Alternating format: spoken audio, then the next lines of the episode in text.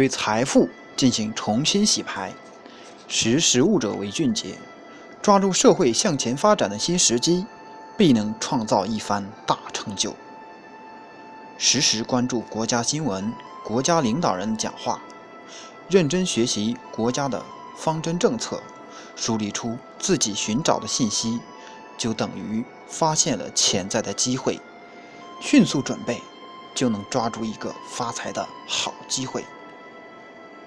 八，比一般人多付出一百倍。天上不会掉馅饼，即使能掉，也未必一定能砸到我们的头上。富翁是怎么炼成的？就是在同一时间比别人多做一百件事情。别人在玩游戏的时候，你在工作；别人在花前月下的时候，你在研究。别人在酒桌上，你在市场里。财富的塔基是由心血、汗水、智慧、奋斗搭建的。没有这些，即使有财富，也是过眼云烟。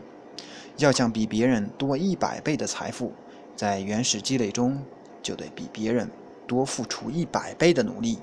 财富属于勤奋并忙到点子上的人。九，尽早承认失败，另辟蹊径。并不是任何人做任何事情都合适，不合适的人做不合适的事情，肯定是要失败的。都说失败是成成功的台阶，但也要看看这个台阶是不是搭建在成功的方向上。和平社会中的人生，没有一块不可失守的阵地。明知道。靠自己现在的力量坚守不住阵地，拼尽全力也是枉然。何必在沼泽里越挣扎陷得越深呢？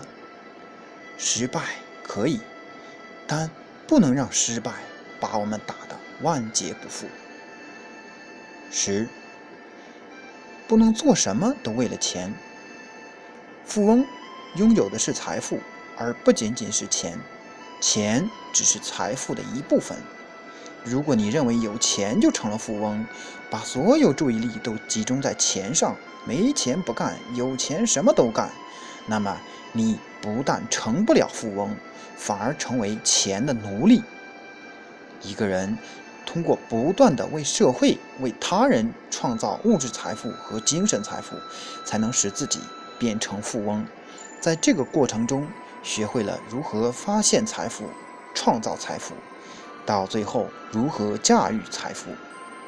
单纯为了钱，肯定得被钱驱使和驾驭，那么我们就离富翁越远，离囚徒越近。